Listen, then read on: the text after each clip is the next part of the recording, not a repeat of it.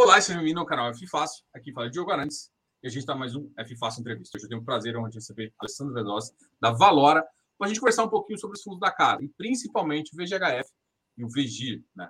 O, VG, o VGHF foi um fundo que está chamando bastante atenção, até pela rápido número de cotistas. Né? A gente já tem mais de 60 mil cotistas no fundo, e a gente vai começar por esse fundo.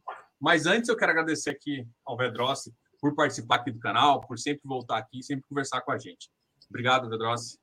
Obrigado, Diogo. O prazer é meu, enorme, cara. É, te deu alguns canos aí. Eu sei, eu sei que a gente teve que reagendar aí algumas vezes, mas essa história de oferta para lá, oferta para cá, período de silêncio, a gente está todo mundo maluco aqui. E agradeço o entendimento aí da sua parte que a gente está em oferta do Vegip, então a gente não pode falar, está em silêncio, então vamos focar no Hedge Fund e no Vegir, que eu acho que também são, são dois fundos aí para o momento bastante legais aí da gente conversar. Então agradeço, é um prazer enorme e obrigado aí a todos que estão nos assistindo, né? Obrigado pela audiência. E de novo, Diogo, parabéns pelo trabalho aí. Vamos lá. Valeu, obrigado aí. E eu acho que eu já quero começar com a pergunta que eu acho que eu mais recebo, né? É, como os hedge funds vão se comportar no futuro? Assim, a gente tem um comportamento muito interessante e, e aí eu até vou dar uma puxada de sardinha para o seu lado. Parte da, dessa questão é um pouco do, do VGHF, né? Eu acho que uh, eu, eu, gostei a, a, pimentinha que vocês colocaram com os, os acho que trouxeram parte do sucesso. Eu não vou, não vou, é claro que vocês têm uma gestão completa, muito boa, mas eu acho que os FDICs eles trouxeram uma pimentinha e aí vocês conseguem trazer bons produtos com uma taxa bem interessante e ainda conseguem colocar em outros produtos. Né? Eu quero que você fale um pouquinho da, do, dessa tese de hedge funds, como é que você acha que ela vai se comportar? Não, legal. Na verdade, assim, eu acho que a gente foi a, a primeira casa aí, a primeira gestora a efetivamente colocar um hedge fund no mercado. Isso aí foi uma ideia conjunta nossa com o distribuidora XP, né? É, quando a gente estava desenhando aí a ideia de colocar um produto novo com ativos financeiros na rua. É, eu acho que no final do dia aí a gente foi capaz de juntar duas coisas que são extremamente importantes, né? Por um lado, eu diria que a capacidade da gestora em, em conseguir, né, uh, poder ter investimentos numa gama bastante ampla de produtos, né? Ou seja, a gente hoje no VGHF, dentro da gama de ativos financeiros vinculados ao setor imobiliário, a gente pode investir em todos, né? E aí, claramente, isso também depende de know-how, né? De experiência, de expertise interna. Então, a gente conseguiu juntar isso. Com também a gente sentiu uma demanda, né, pelo lado do investidor, de um produto diferenciado, né? É, em que sentido esse produto diferenciado, que eu acho que isso também é uma coisa muito interessante, né? É, eu, eu, realmente queria separar o mundo do tijolo e dos fundos de papel, acho que isso é um ponto, primeiro ponto importante. Mas aí dos fundos de papel, basicamente você tinha até então os fundos de CRI, e dentro dos fundos de CRI eu diria que você tem os caras é, high grade, e aí você tem os caras né, mais próximos do high grade, aí os caras mais é, é, high yield, que a gente pode falar disso, e tinha os FOFs. Né? E aí a ideia no momento foi tentar trazer alguma coisa distinta. Né? Eu, pessoalmente, não só eu, Vedrossi, mas a gente na Valor aqui, apesar da gente também não gostar muito dessa definição de high grade, high yield, eu sou obrigado a dizer o seguinte: o que se convenciona chamar de high yield no mercado de CRI são coisas que a gente não faz e, e, não faz porque a gente acha que são mal, mal precificadas. Então a gente não gosta, prefere não fazer. Portanto, a maneira que a gente achou que poderia trazer né, é, um perfil de retorno superior para uma estratégia era, era justamente juntar, a partir dos fundos de CRI que a gente tinha, né, é, poder trazer, né? Vou usar essa história da pimentinha, sei lá que você usou, mas poder ampliar o leque de produtos, fazendo o que? Olha, eu posso investir em FDICs, eu posso investir em ações de empresas imobiliárias, eu posso investir em fundos imobiliários, eu posso investir em cotas de SPE, eu posso fazer permuta, eu posso fazer é, equity, né? Então é um pouco do mix, né? eu tenho lá a carteira que eu chamo a carteira da renda fixa, e aí a carteira dos ilíquidos barra renda variável. Né? Então, eu acho que justamente a gente, em vez de ir para um risco de crédito maior, a gente optou para ir para um risco ou de mercado, que você vai na renda variável, que é um risco de equity no final do dia, ou um risco de equity através de líquidos. Né? A gente acha que a relação risco-retorno, na nossa opinião, é melhor. Né? Então, esse, esse equilíbrio que a gente resolveu trazer para a mesa, e, poxa, de uma maneira ou de outra, a gente está com um fundo aí que, sei lá, vai se olhar, os últimos 12 meses até março, entregou um yield de 18,5 ao ano né? Quer dizer, a gente tem, tá, obviamente tem pedaço de inflação pressionando tal, mas ele estava lá IPCA mais 7,5 quase. Enquanto você pega um VGIP, te entregou IPCA mais quase 6, né? É, então, assim, é, ele realmente tem se mostrado né, alguém diferente. Aí você me pergunta, né, qual o futuro? Faz essa sua pergunta. Eu, é, dei esse introito todo. Mas assim, cara, o que, que eu enxergo, né? E aí eu vou olhar a paleta de produtos Valora, né? É, a gente decidiu por ter dois fundos de CRI puro sangue, cara. Eu não invisto em fundos imobiliários, porque eu acho que são nesses dois fundos, Vegir e Vegip, porque eu acho que são. Aqui são estratégias de investimento claro em renda fixa, que são CRIs, então eu não quero trazer risco de renda variável para eles. Um cara roda lá no CDI mais 3, 3,5, o outro IPCA mais 6, historicamente. E a ideia do hedge fund é justamente poder, não necessariamente no mês a mês, mas quando você pega lá um prazo de seis meses, ele entregar um retorno superior a ambos, né? Então, quando eu olho para trás, por exemplo, é interessante olhar, né? O, o, o, o hedge fund aí rodou IPCA mais 7,5, só que foi CDI mais, sei lá, 10. Né? E você fala assim, pô, é, é, é para ele entregar, é para o Vegir rodar CDI mais 3, 3,5 e esse rodar 10? Não. Né? Provavelmente no ambiente de hoje, ele deve rodar lá o seu CDI mais 5. Né? Então, então é diferente. Porém, como o CDI estava muito baixo, a gente teve aqui, do ponto de vista de gestão, a liberdade de pesar mais na parte de inflação. Do mesmo jeito, se lá na frente acontecer alguma coisa de você ter um CDI super descolado uma inflação menor, aí eu jogo o fundo e colo mais a parte de renda fixa perto do CDI, né?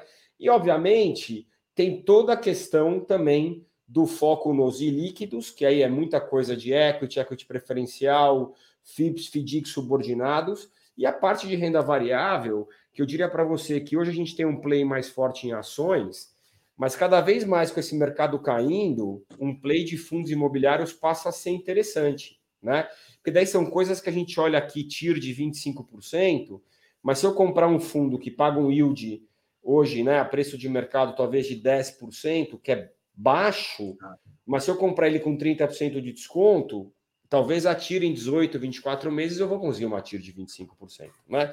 Então, acho que a beleza dele é justamente dar para a gente aqui do lado da gestão uma flexibilidade grande, né?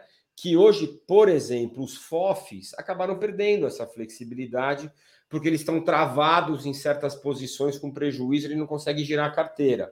A gente no hedge fund, eu vendo CRI para comprar fundo imobiliário, entendeu? Eu, eu, Então, assim, a gente aqui tem muito mais flexibilidade. Então, acho que essa, essa é a parte legal desse produto, tá, Diogo? E vai ser uma característica é, ter uma parcela importante sempre nos CRIs e no FDIC, porque, assim, é igual igual você falou, qual que seria um... Eu não gosto de falar defeito e tal, mas o, o FOF ele tem uma estrutura óbvia e interessante, que o cara consegue gerar alfa com um trade, com uma seleção positiva. Só que em momentos de mercado muito ruim por um período longo, que infelizmente é o que está acontecendo, trava a posição.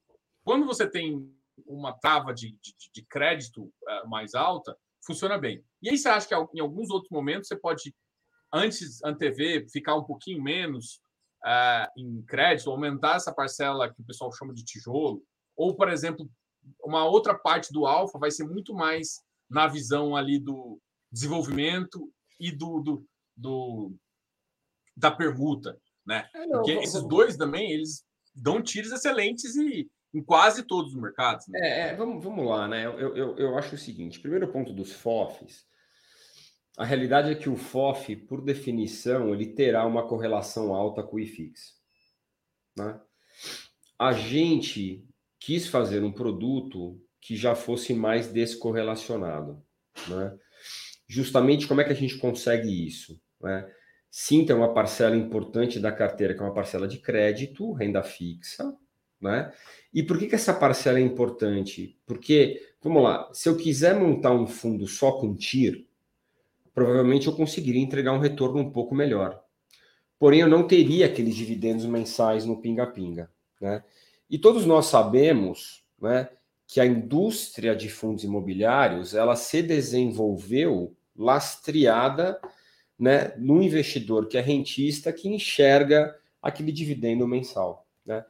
Portanto, a ideia foi: se eu tiver uma base forte, importante, com bom risco de crédito, que consegue entregar um bom yield, eu consigo garantir essa distribuição, e aí eu consigo trazer outras estratégias complementares que, em conjunto, conseguem entregar um yield superior. Tá bom? Então, esse foi o caminho. Portanto, a parte da renda fixa, de crise, é a base dessa equação. Para você ter ideia, hoje, né, eu estou olhando aqui o relatório, vou dar informação pública.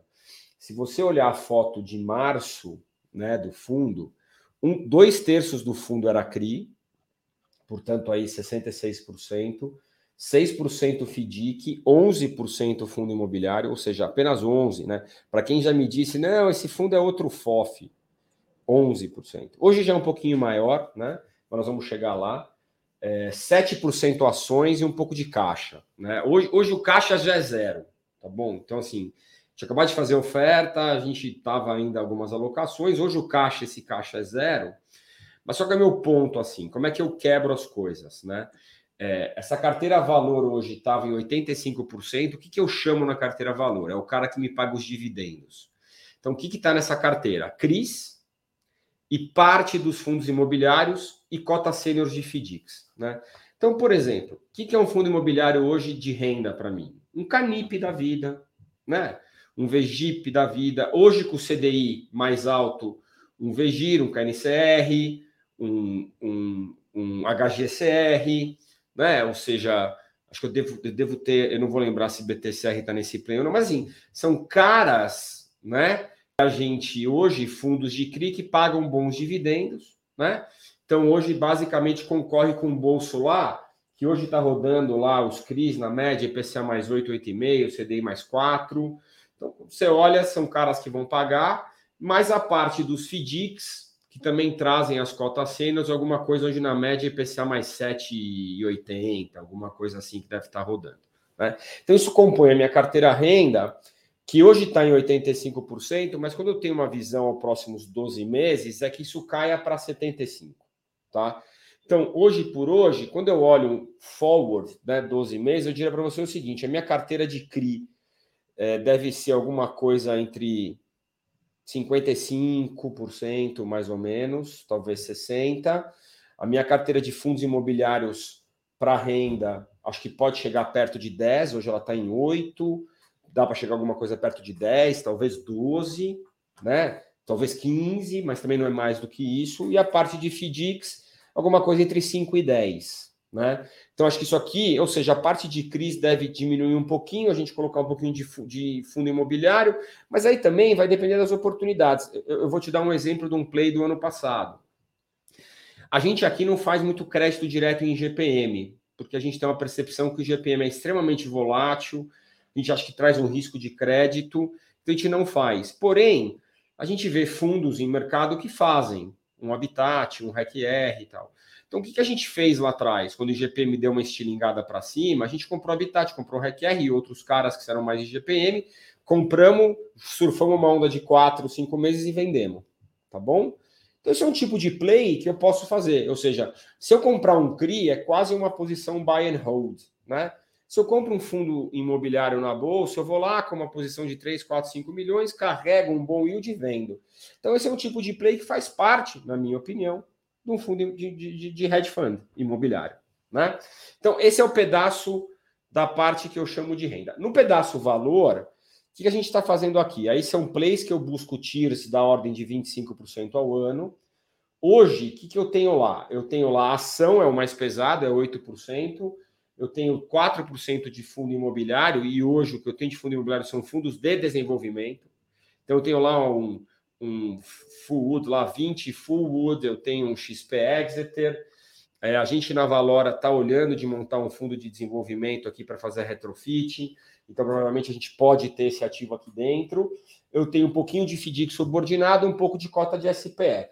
Que, que eu já fiz? Né? Essa cota de SPE, que já foi bem pouquinho, hoje já está próximo dos 2% do PL do fundo. E aqui dentro, hoje, é equity puro, mas a gente tem olhado também de fazer equity preferencial. Permuta é uma opção? É, mas eu acho que a relação risco-retorno também é um pouquinho pior do que conseguir fazer um equity preferencial. Então a gente tem olhado algumas coisas que eu chamo aqui de ilíquidos estruturados. E, de novo, a, a gente, modéstia à parte, tem uma experiência forte, né? Quer dizer, eu tô. Eu não gosto de lembrar muito isso, não, mas isso aqui é meu trigésimo ano de mercado imobiliário barra financiamento, barra crédito, barra investimento imobiliário. Então, assim, é, a gente tem um time aqui é, o Varandas tocaria comigo, tá quase 20, mas pô, tem o Renato Ventura que tem mais tempo que eu, tem o Gualhardi que está há muito tempo, tem o Buca, o José de Albuquerque, que jogou o time agora, também está há muito tempo. Então, assim, a gente tem uma galera aqui que tem muita experiência, né? E, e aí, na minha visão, nos credencia né, a justamente poder ter uma estratégia mais ampla que a gente aí, isso dessa maneira, é capaz de gerar alfa para o nosso, nosso investidor. E aí, quando eu olho isso para frente, pô, vou te falar, o book de ações, pô, tá super volátil. Cara, eu, eu no final do mês vendi BR Malls a, sei lá, 9,40 e recomprei BR Malls no começo do mês a 8,80, sei lá, entendeu?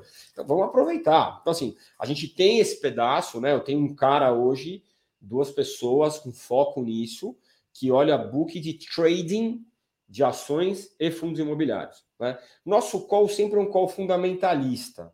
Né? O que eu quero dizer com isso? Eu hoje não compro nada de incorporadora, já fui incorporador de capital aberto, então, assim, eu prefiro comprar shopping, properties e tal. Agora, se, cara, tem uma vola na ponta, vamos operar a vola. Isso faz parte do, do jogo, certo? Então a gente tem feito isso de maneira ativa.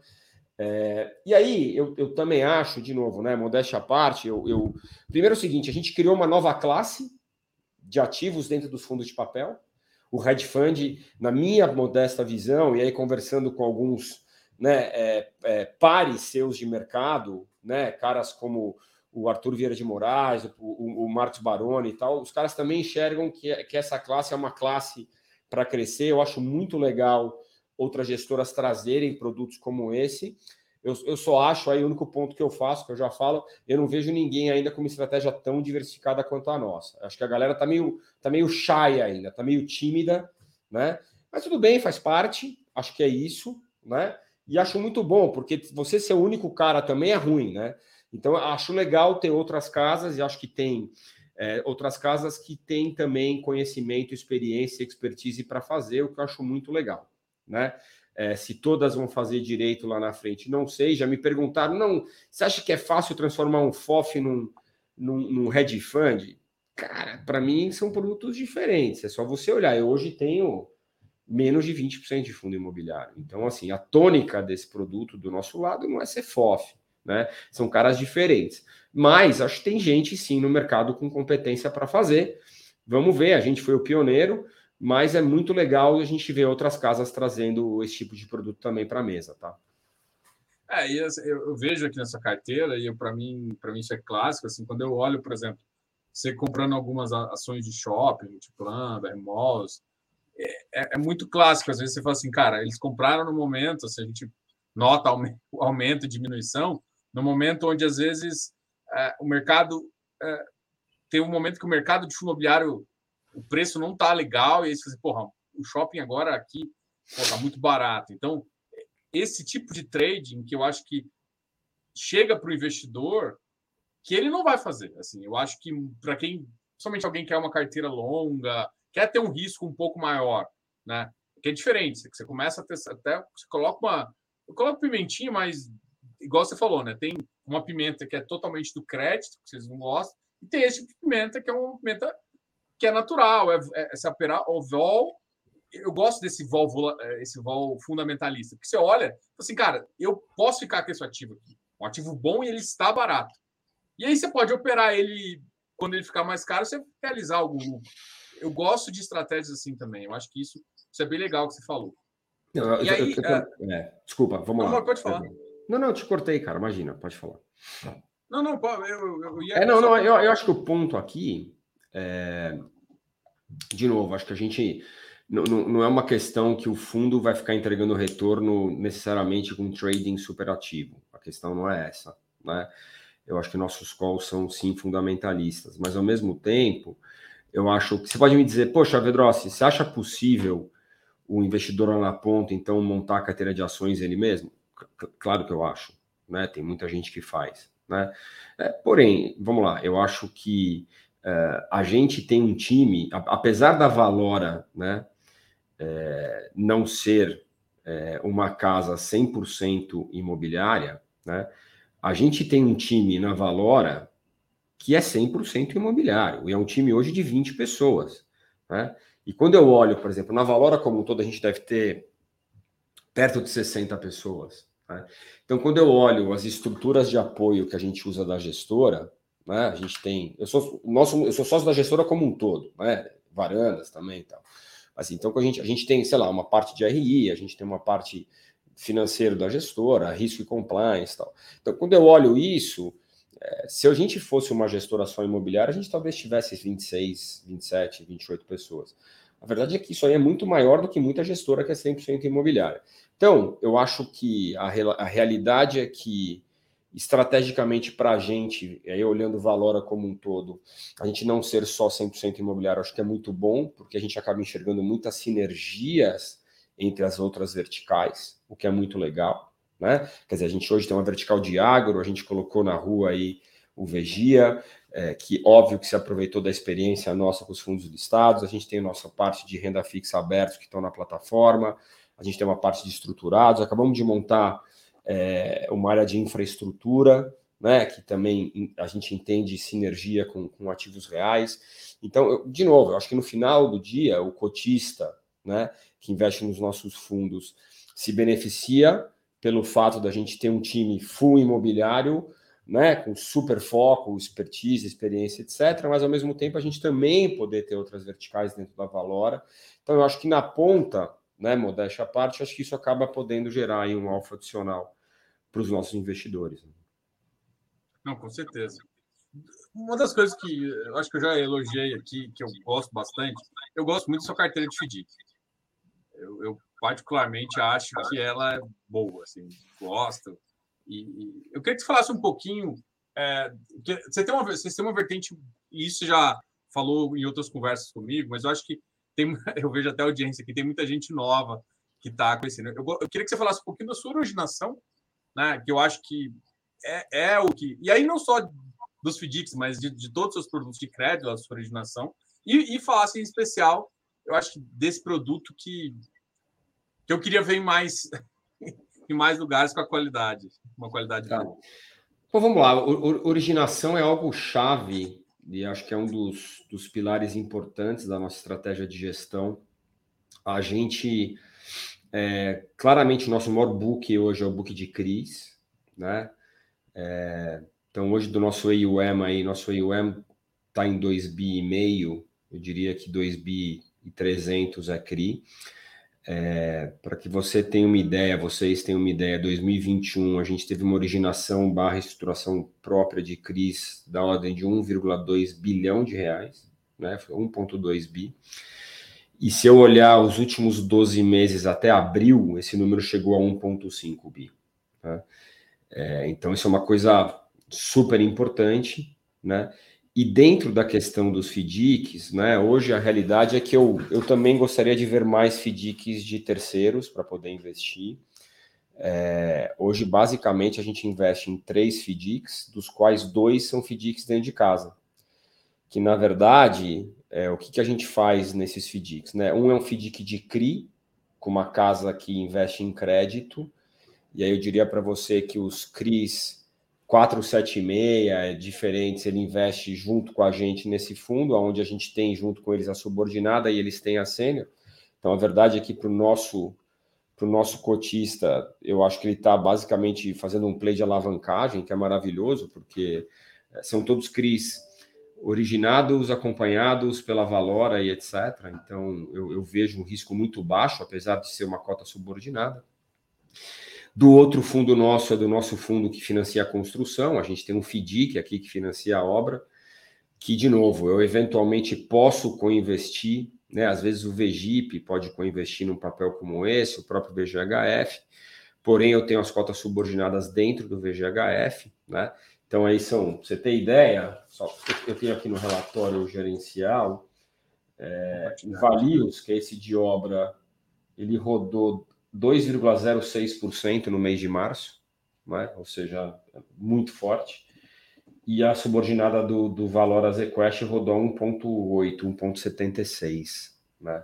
Ou seja, é, é um, um, fundo roda aí CDI mais 15, o outro IPCA mais 15, vai. Basicamente isso. Talvez agora com o CDI maior possa diminuir um pouquinho, é, mas realmente são rentabilidades bastante interessantes. Eu acho uma relação risco-retorno bastante positiva. E aí a gente tem também um FDIC com a turma da Keycash, que eles fazem home equity, e a gente está numa cota sênior, né? É, então, sem dúvida, esses dois FDICs que a gente tem não seriam possíveis se não fosse a nossa própria originação. Né? Então, acho que esse é um ponto importante. E, obviamente, acho que a nossa originação de crise acaba abastecendo, perdão, as carteiras né, é, de todos esses fundos. E, e realmente, eu, diria para você o seguinte: vai, 70% mais ou menos do nosso portfólio são operações que basicamente têm originação valora. E por que, que isso é importante, né? É, porque a gente consegue entregar mais yield na ponta para o nosso cotista. Eu acho que no final do dia esse é o ponto. Né? Então a gente, obviamente, tem parceria com todas as casas, com outros originadores, com bancos de investimento, ancora operação para todo mundo. É, isso é importante também, quer dizer, a gente não é, a gente não consegue viver só da nossa própria originação, porém a gente enxerga que a nossa originação é peça-chave nessa equação como um todo. Né? Então, acho que é isso. Então, assim, realmente eu fico impressionado. Eu vou te falar, um bi e meio de reais em 12 meses, eu, assim, é um número que, se eu, se eu, se eu fosse falar, se eu, se eu, há três anos atrás você me perguntasse onde eu achava que eu podia chegar, eu nunca imaginava que a gente pudesse chegar nesse volume.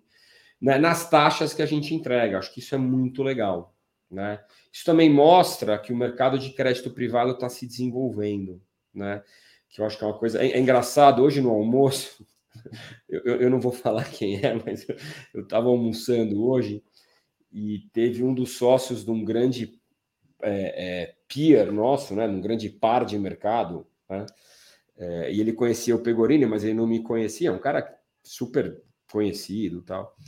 Me apresentei, ao prazer, ao Vedros, falei, cara, eu sou, sou seu concorrente, né? Ele brincou, não, bicho, concorrente a gente não é, cara, porque a verdade é que concorrentes são os bancos, né? O dia que o crédito privado for um pedaço importante do crédito como um todo, daí a gente pode pensar que a gente é concorrente. Por enquanto, a gente só está no mesmo pedacinho de mercado aí aproveitando. E é verdade, né? Quer dizer, é, a gente ainda vive é, numa economia que, que ela tem uma concentração bancária forte, e a verdade é que o crescimento dos fundos de CRI é, tem é, é, é, desempenhado um papel super importante também no desenvolvimento do crédito privado no Brasil, né? que eu acho que é super importante para a economia como um todo. Né? Eu outro dia fiquei sabendo que um banco aí grande é, não vai mais financiar a obra com dinheiro da poupança e vai usar dinheiro da tesouraria. É música para os meus ouvidos, porque é maravilha isso, porque eu sei que algum incorporador que está me assistindo vai ficar bravo, mas a verdade é que a gente tem que pensar nesse dinheiro lá dos bancos para financiar a pessoa física, né? Então, eu acho que isso é muito legal, porque abre espaço, né, para você justamente poder ter uma concorrência aberta no mercado, né? Então, eu acho que, de novo, acho que é desenvolvimento do mercado de crédito privado. Então, onde vamos parar? Não sei. Hoje por hoje, se eu olhar, eu consigo ter uma visibilidade aí dessa originação, né, do tamanho que está hoje. Agora, se a gente conseguir dobrar o tamanho do mercado de crédito privado, que hoje ainda é um pedacinho do mercado de crédito como um todo, eu acho que tem muito espaço de crescimento. É. Quando a gente olha a pizza, né, até dos fundos abertos, você vê no 555, o, o fundo imobiliário de crédito ainda é um. É um pedacinho. Não, é um pedaço muito pequeno. Mas, mas, assim, a cada vez que a gente vê os números das securitizadoras em si do mercado, batendo, conseguindo quase que dobrar de um ano para outro, e inclusive em anos de crise, o que eu, em, em alguns tempos para trás, a gente via dar uma, ou uma retraída, ou uma parada, eu, eu acho que a gente está num caminho interessante. Né? Acho que, que eu acho que o brasileiro é rentista, ele gosta de uma renda fixa, e eu acho que ele achou num produto de FII uh, um crédito amigo, que te paga todo mês, que dá para você planejar, planejar uma aposentadoria. Eu, eu, é. eu, vejo isso muita gente nesse produto. Eu acho que ele cada vez cresce mais. Fala, é claro que tem. É claro que tem volatilidade na cota de uma maneira ou de Sim. outra, não tem muito jeito, então é, as pessoas têm que ter claro na cabeça delas de que é um produto de renda variável, mas quando você especialmente pensa num fundo puro sangue CRI, né, pega um Vegir da vida, né? Cara, ele é um. Aí, aí, às vezes eu leio nos blogs que ah, o gestor ganha dinheiro sem fazer nada, ele faz lá uma carteira CDI mais quatro, ganha performance. Então eu falo assim, cara, você sabe o trabalho que dá? Ano passado, para você ter ideia, e aí para quem não sabe, Vegir é o nosso puro sangue de CRI CDI. É o primeiro, né? Eu estava dois anos sem fazer oferta nesse fundo, porque eu, eu assumi um compromisso é, com todos os cotistas, inclusive publicamente, de não fazer ofertas abaixo do PL. E aí, pelo CDI artificialmente baixo, porque essa foi a realidade, CDI de 2% não é realidade do Brasil, né? o fundo tradou por muito tempo, como vários outros também em CDI, ele ficou tradando abaixo da patrimonial, a gente não fez oferta, porém, vamos lá, ano passado a gente comprou em CRIs novos dentro do Vegir 40% do PL do fundo. No ano anterior, a gente comprou 30% do PL do fundo. Isso é sentar e não fazer nada, né? Ou seja, é um fundo que não cresceu, né? Não foi, foi 40, não, foi 50 no passado, perdão. Basicamente foi o seguinte: 25% do fundo voltou, 25% a gente ativamente vendeu e a gente comprou 50% do fundo. Para quê? Para melhorar o carrego, para poder entregar mais, mais rentabilidade na ponta, né? Então, assim, acho que esse é um trabalho de gestão superativa, né? É óbvio que quando você pega um fundo, pô, você está contratado CDI, a carteira média é contratado CDI mais, sei lá, 4, né? Se eu pegar a carteira do Vegir, deixa eu ver se eu tenho ela na mão aqui. Vegir no relatório de março, eu estava com uma carteira. 10 mais ponto 6 caramba, tá CDI mais 5. Tomara que esteja certo aqui, mas na minha cabeça é uma coisa mais para 4,5. Esse fundo roda CDI mais 3 lá, é o que tá rodando líquido, entendeu? Não, não tem muito jeito, né? O que é ótimo, na verdade, né? É, porque aí você tá numa, numa pegada pós, correto? Você tá numa pegada aqui, exposição ao CDI. Do mesmo jeito que você vai pegar um VGIP, é proteção à inflação, é diferente, certo? Então, Cada um tem a sua estratégia. E por isso até que a gente, do nosso lado, quis por um caminho mais puro sangues e deixar para o investidor, obviamente com a ajuda do seu assessor de investimento, com a ajuda de caras como você, né, que às vezes pode ter uma carteira recomendada, pode dar dicas, o cara decide, pô, quero ter mais exposição à inflação, mais mais, mais a CDI. Não, pô, ó, tem esse fundo aqui que tem um perfil. É claro que o VGHF tem mais risco que o VGIR e que o VGIP. Porém, para mim, não é claro que o VGHF tem mais risco que FOF. E também não é claro que o VGHF tem mais risco que high yields de crédito, por exemplo. São coisas diferentes. Não estou dizendo que tem menos. Estou dizendo que, para mim, não é claro que tenha mais. Mas que ele tem mais risco que o VGIR e que o VGIP tem, por isso que a gente tem que tentar entregar um retorno superior, e ele tem sim entregue um retorno superior. Então é uma questão de composição de portfólio, correto? Que aí não é o nosso papel nesse caso, aí é uma questão de perfil do investidor, é uma questão de trabalho do investidor junto com seus assessores de investimento, junto com o banco, junto com carteiras recomendadas, etc. Legal. E você, tocou no ponto do Vigir, que é, era inclusive uma das perguntas que, que eu ia fazer assim. Vocês ficaram, acho que aqui está mais ou menos quase três anos, né? Foi 2019 foi a última missão. Dezembro veio... de 19 foi a última é. missão. A gente acabou de fazer uma agora.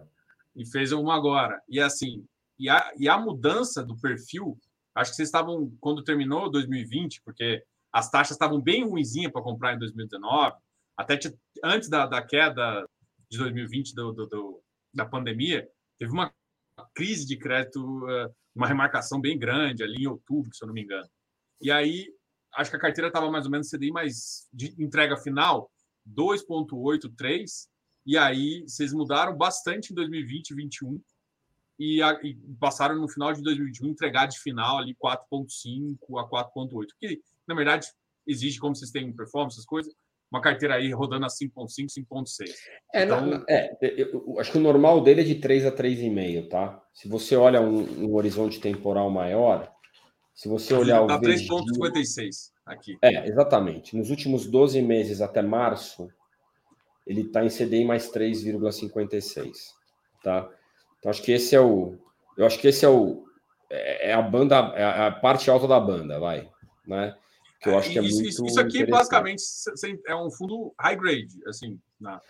Cara, ele é um fundo, a galera tem chamado às vezes de mid, mid e tal. Assim, vamos lá, eu acho que do ponto de vista de garantias imobiliárias, ele é um fundo que tem claramente uma característica de high grade.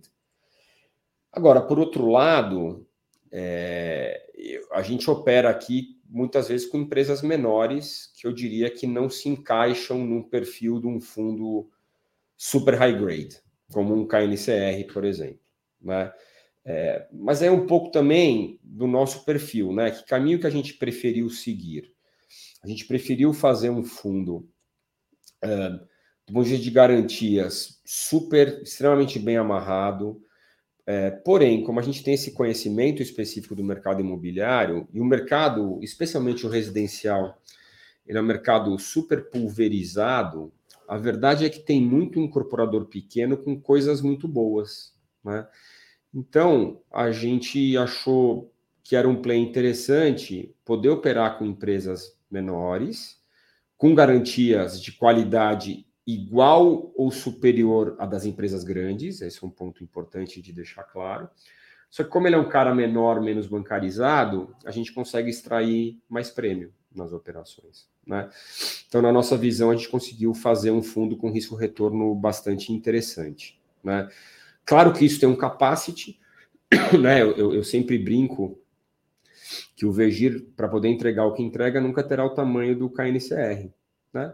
Mas tudo bem, acho que cada um no seu, no seu quadrado, né? Cada um no seu espaço, né? A gente. Eu, eu até, até, até assim, acho o trabalho da galera daqui né, excepcional, né? Eu, tanto que eu tenho KNCR e Canip no VGHF, só para deixar claro, né?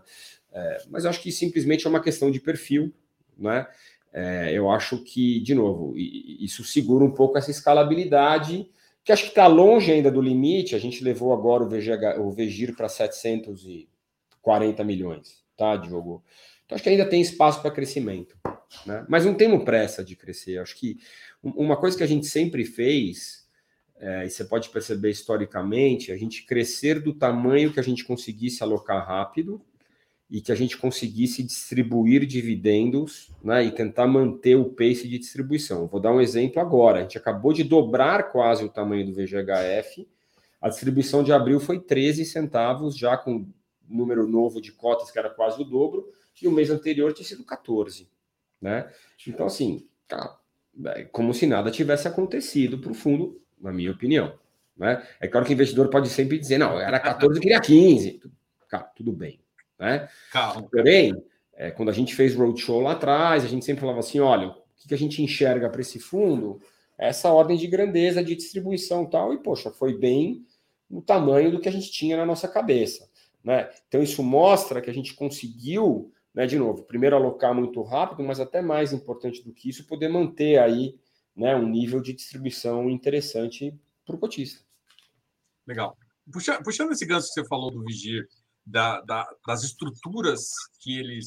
A estrutura de garantia que ele utiliza, você podia falar assim: olha, a gente gosta, até porque você começa a adequar aquele perfil, às vezes, de incorporadora médio, de aquele, aquele perfil de empresas médias, né? É, como é que você hoje enxerga? Como é que você consegue fazer uma amarração que você fala assim, olha, a amarração eu estou tranquilo, eu tenho, é, eu, eu, eu, eu, gosto de usar bastante estoque, eu tenho os, os avais interessantes, alienação boa. Qual é a estrutura que você gosta que, que, a, que torna o Vigir um, um, ativo puxado mais para high grade com, com, com uma boa entrega? É, vamos lá. O primeiro ponto é o seguinte, né? O, o Vegir, pelo fato de ser um fundo em CDI, e aí pelo fato da gente não gostar de fazer operações muito longas em CDI, eu diria que assim, ele tem um duration aí médio de três anos, tá? É, então, assim, é muito difícil a gente colocar, fazer operações em CDI com vencimento muito maior do que 5, 6 anos. É, então, acho que esse é um primeiro ponto. Quando a gente vai por aí, estou fazendo um raciocínio porque acho que ele, é importante isso. É, a realidade é que, se você olhar todos os segmentos do mercado imobiliário, aquele que tem prazo mais curto é o mercado residencial. Né? No momento que você compra o terreno, desenvolve o projeto, lança, vende, recebe o dinheiro, talvez dure 3 a 5 anos, né? na média 4. Né? É, portanto, se na média 4, um duration de 3 cabe perfeitamente. Né? Enquanto para você desenvolver um shopping, né, ou quando você faz prédios comerciais tal, normalmente você precisa de um financiamento de muito mais longo prazo. Você faz uma operação de BTS, por exemplo. Né? Então acaba sendo meio natural, na nossa opinião, o Vegir acabar tendo uma concentração maior no mercado residencial. Um. Dois, é, o mercado residencial, como eu já comentei, é um mercado mais pulverizado, onde a gente consegue encontrar relações risco-retorno melhores. Né? E o último ponto, é, de novo, a gente tem um conhecimento específico aqui dentro de casa do mercado. Né? Então, isto posto, a gente acaba surfando as ondas dependendo aí do momento. Né? A gente lá atrás, 2016, 17, 18, surfou muito uma onda de estoque pronto, por exemplo. Que óbvio que eu adoro, né? A minha brincadeira. Ah, imóvel é ilíquido. Cara, é o seguinte: imóvel para incorporador é igual pasta de dente para Procter Gamble. Entendeu ou não? O imóvel, a, a, planta da Procter Gamble é a planta da Procter Gamble. Esquece. Então, não estou pegando a planta da Procter Gamble em garantia. Estou pegando a pasta de dente. Porque o que o cara faz da vida é produzir apartamento e vender, né? Então, é, a melhor garantia é você pegar. É óbvio, Vedros, tem um monte de porcaria? Tem, é igual você comprar pasta de dente de melancia. Ferrou. Você pegar a pasta de dente de melancia em garantia, ninguém quer comprar. Mesma coisa, cara. Então você compra aquela Colgate Super Menta tranquila que todo mundo compra, né? Então, eu acho que o, o segredo dessa brincadeira é você saber escolher bem a garantia, né? E o preço daquilo que você está tomando, né? Ah, o LTV meu é de 50%. E qual que é o V? Qual que é o valor? É o valor que o cara quer? 500 mil reais o metro quadrado? Esquece. Né? Eu, eu, nunca me esqueço, uma vez a gente ia financiar um prédio monousuário no Rio. Aí o cara dizia que o prédio dele valia 40 milhões de reais. A gente olhou, olhou, olhou, falou: esse negócio vale 20, cara. Se vale 20, eu vou emprestar 10. Aí meu cara voltou louco: vocês vão emprestar só 25% do valor do imóvel? Eu falei: não, cara, a gente vai emprestar metade. Só que o imóvel vale metade do que você acha que vale, não tem problema. Então você que sabe, cara. Eu vou te emprestar 10, só que é metade do que eu acho que vale. Agora você que sabe, né? Então tem que tomar muito cuidado com esse ponto. Então, o segredo aqui é saber escolher bem. E aí, o que veio acontecendo ao longo do tempo? O mercado imobiliário se recuperou, né, em residencial. É, a verdade é que com a crise do Covid ele se mostrou extremamente resiliente, resiliente. né? Selic lá embaixo, muita gente comprou imóvel e a verdade é que a gente foi mudando. Daí a gente começou a financiar terreno, de novo, só terrenos bem localizados em São Paulo que o cara pagou barato, também não vou entrar em terreno que ele pagou caro, exigindo equity. Então hoje a gente tem um mix de coisas de terreno, de coisas corporativas, de estoque pronto, no Vegir eu não tenho obra, eu tenho obra no VGHF e no Vegip alguma coisinha. A gente gosta de fazer bastante esse tipo de coisa, a gente faz bastante isso. É, e, e, de novo, a gente pode pegar N coisas em garantia de coisas prontas. A gente também, também faz imóveis prontos. Então, então, muitas vezes o incorporador pode usar dinheiro para uma obra, mas ele vai me dar imóveis prontos em garantia. Então, acho que aqui, na verdade, tem um mix de tudo, né? Também tem um pouquinho de shopping, é, tem um pouquinho de escritório, né? Então, então de novo, a gente está no mercado residencial, porém eu não tenho aqui, o que é legal dizer também é o seguinte: eu, eu não tenho risco pessoa física direto, então não é carteira de recebível de pessoa física. Vedrossi, você acha que a inadimplência da pessoa física vai aumentar? Eu acho, cara, porque embora o PIB, né, a expectativa de PIB esse ano seja maior do que eu esperando, que é legal, né? Cara, a inflação está maior do que a gente imaginava. Então, isso pressiona a renda na ponta, isso pode aumentar a inadimplência. Estamos vendo os bancos aí reportando aumento né, de inadimplência. Agora, por outro lado, você tendo essas garantias, um bom incorporador no meio, projeto em garantia, a gente, tudo que a gente faz tem aval da empresa e aval do dono. Então, assim, é, eu acho que são vários, várias camadas de garantia, isso que faz um bom crédito. Né? É, assim, eu já vendi muito apartamento na vida, a gente estrutura tudo aqui para nunca mais precisar vender nenhum. Se precisar, a gente sabe, né? É, o Buca que está trabalhando com a gente agora e eu, pô, tinha meses lá na época que a gente estava na incorporadora que a gente vendia, sei lá, por 4 mil, sei lá, 200 apartamentos, 300 apartamentos por mês, entendeu? A gente não quer fazer isso mais, né? É, se precisar fazer, a gente sabe como fazer. Mas acho que o ponto, e de novo, acho que a experiência que a gente tem em termos de estruturação das operações é fundamental nessa questão, entendeu? Então, justamente todas as camadas para poder mitigar riscos de crédito. Né? Uma, uma, pergunta, por exemplo, se tem esse caso onde você tomar, voltar os estoques, os estoques podem entrar na matrícula dos fundos? O VGHF, com certeza, eu acho que pode, pelo que eu estava vendo. Vamos lá. É, podem, é, porém, o processo natural é que isso seja um processo feito pela securitizadora, tá? Então, quem faz o processo inicialmente você tem o processo de leilão na securitizadora, eventualmente você pode, né, se ninguém comprar, você pode ter uma adjudicação, e aí sim você pode eventualmente ter uma transferência Puxa, é. desse é. patrimônio que estaria no patrimônio separado para os crisistas, né? E sim, embora, né, é, nem Vegir, nem Vegip, nem VGHF possam comprar imóveis diretamente, tá claro no regulamento deles que se for caso de uma execução de garantia, você pode sim se tornar dono do imóvel, tá bom? Não, então, existe, existe sim esse, essa abertura no regulamento, é, é importante isso. Né? É... Vou, vou, fazer mais uma pergunta. Aí a gente. Ah, você enxerga algum processo de deterioração no crédito nesse curto e médio prazo? Você até citou, olha, quando eu vejo sua cabeça, parece que você está procurando setores que você vê mais resiliência, vê mais. Cara, isso é 100%. Eu, eu acordo e durmo pensando nisso, né? Esse, esse é o nosso papel aqui. Né? É, é, engraçado isso, porque ontem de manhã.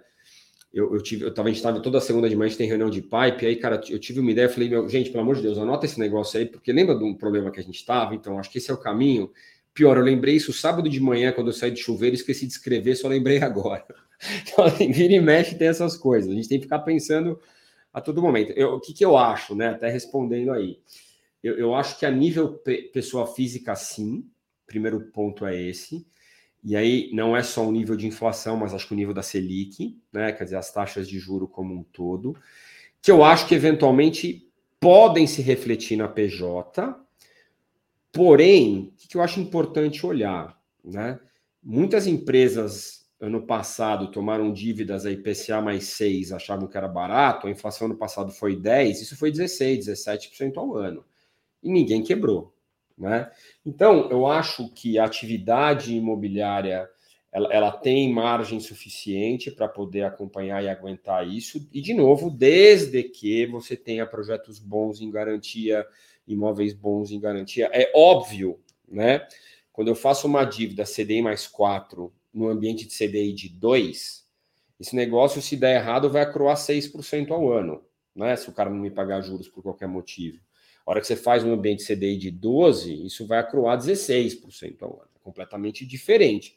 Então, é claro que esse ambiente é um ambiente que a gente né, precisa é, é estressar cada vez mais os nossos modelos para poder fazer aí cenários de estresse.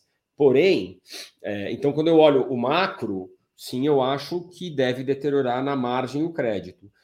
Qual que é o, qual que é o efeito potencial disso nos nossos portfólios? Isso já está dentro dos modelos, então a gente já estressa isso. Acho que esse é um ponto importante. Né?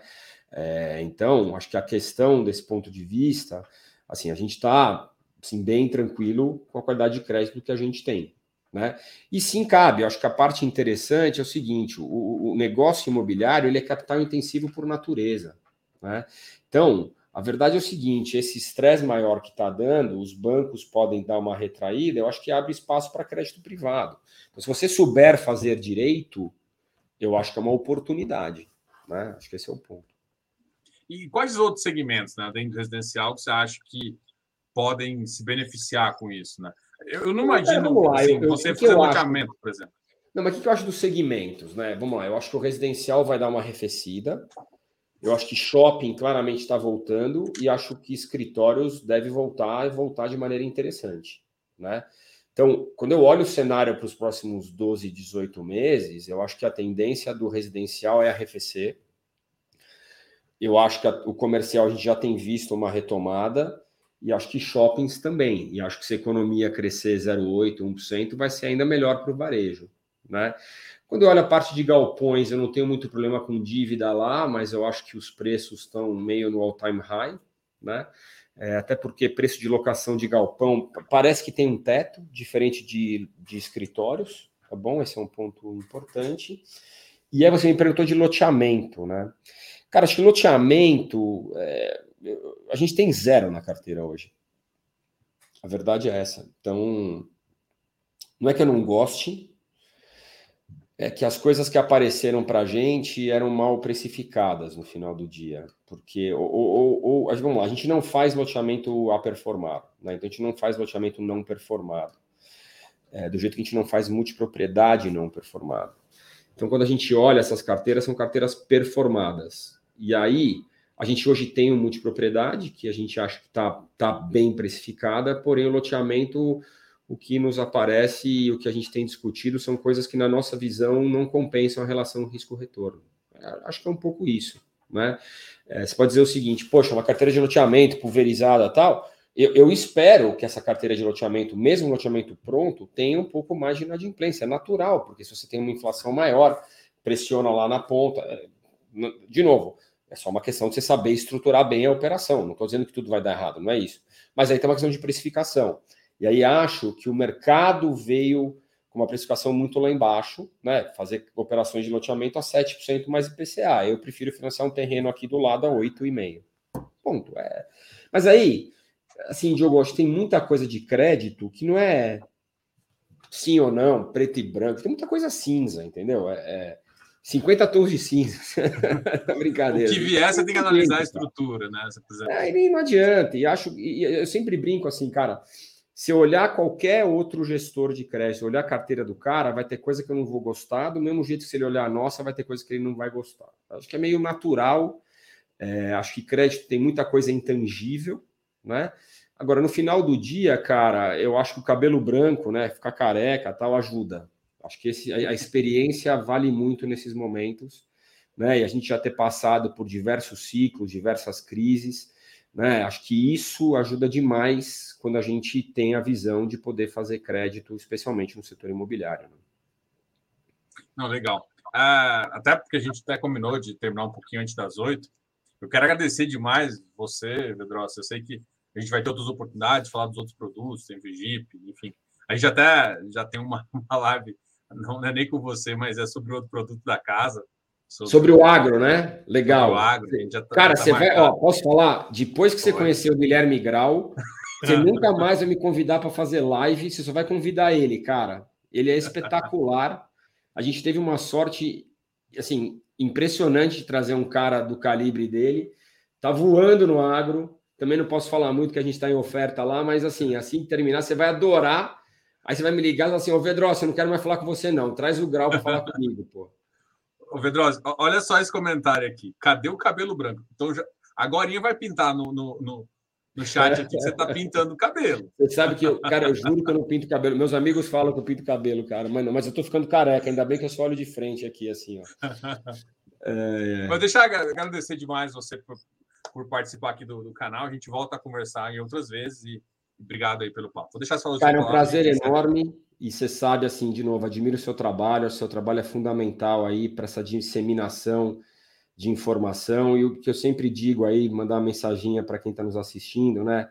Pessoal, informem-se, né? Ou seja, não tomem decisão de investimento só porque o cunhado contou para vocês no, no almoço de domingo, entendeu? Vão atrás, informem-se, tem muita informação, relatórios gerenciais caras aí excepcionais como o Diogo que ajudam a interpretar, a dissecar o mercado. Então é isso que vocês têm que fazer. Agradeço aí bastante o tempo e Diogo, é, de novo, né? Convites é, vindo de você são, serão sempre aceitos. É um prazer enorme estar junto. Obrigado de novo. Boa noite a todos, pessoal. Boa noite aí, pessoal. Até mais. Tchau, tchau.